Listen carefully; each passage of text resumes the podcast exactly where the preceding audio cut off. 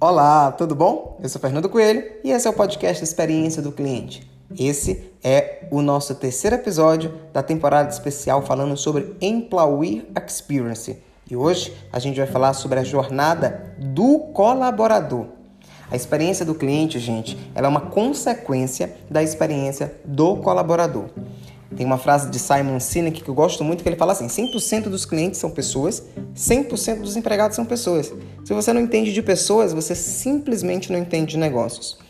Hoje a gente fala muito de experiência, mas ao mesmo tempo esse, tema ainda é mais complexo porque a gente não aprofunda nos conceitos. Eu gosto de dizer que menos é mais, então quando a gente fala de experiência, a gente fala de momentos que importam, de momentos que ficam na memória, tanto do colaborador quanto do nosso cliente. As empresas ainda hoje enxergam as áreas de experiência do cliente, experiência do colaborador, de maneiras separadas, quando na verdade elas estão interligadas e podem ser potencializadas juntos. Eu quero te trazer aqui dois dados que confirmam o que eu estou falando.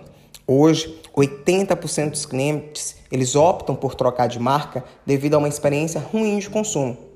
E 4,6 vezes é o nível de probabilidade de um colaborador focar na experiência do cliente por estar engajado. Eu gosto muito do exemplo da Airbnb, que eles lá falam que o cliente está em segundo lugar, porque o colaborador está em primeiro. E dessa forma, o cliente é super bem atendido.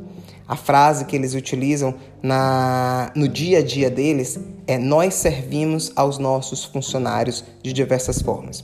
E o processo de Employee Experience lá é tratado como jornada. Começa no recrutamento, é mantido no treinamento, no desenvolvimento de pessoas. Existem diversas ações para encantamento interno e cuidado e, inclusive, existe respeito no desligamento. Agora, durante a pandemia, por exemplo, é, o CEO, antes de demitir, fez uma palavra para todos os colaboradores que precisavam ser desligados. E eles fizeram questão de manter durante 12 meses o plano de saúde, vale refeição, disponibilização de hospedagem em toda a rede Airbnb para os colaboradores que foram desligados e presentearam todos os colaboradores com os notebooks que eles já utilizavam. Esses são apenas alguns exemplos de Employee Experience na jornada do colaborador. E aí, disso que a gente conversou hoje, o que se aplica aí no seu negócio?